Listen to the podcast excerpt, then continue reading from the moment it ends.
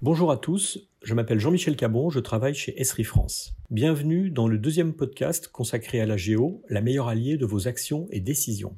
Après avoir abordé précédemment la collecte, nous allons cette fois nous intéresser à l'analyse des données ainsi identifiées et recueillies. Attention, c'est là que les choses sérieuses commencent. Je vous propose d'utiliser des outils puissants d'analyse permettant de croiser les données que nous avons collectées plus haut pour mettre en évidence un phénomène, un problème, une situation. Comme nous avons pu, grâce à la géographie, réunir au sein d'un même creuset toutes ces données, il devient alors beaucoup plus simple de les croiser, de les superposer, de les comparer, de les analyser, et ce au travers de cartes ou de représentations cartographiques.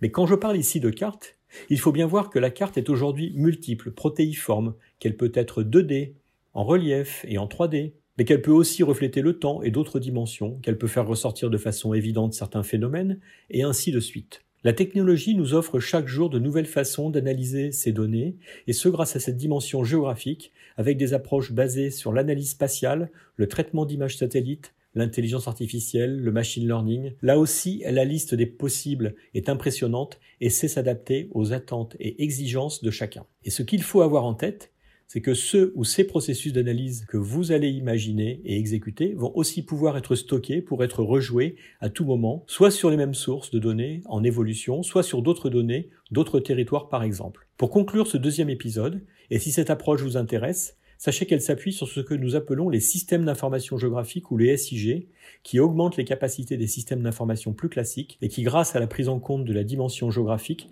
permettent de mieux voir, mieux comprendre, mieux décider et mieux partager ses décisions. Ne ratez pas le troisième podcast de cette série consacrée cette fois à la compréhension, la décision et la communication. Pour en savoir plus, n'hésitez pas par ailleurs à nous contacter depuis le site esrifrance.fr. Nous vous montrerons comment dans vos métiers respectifs, la géo peut devenir votre meilleur allié. Je vous remercie de votre attention. C'était Jean-Michel Cabon, Société Esri France.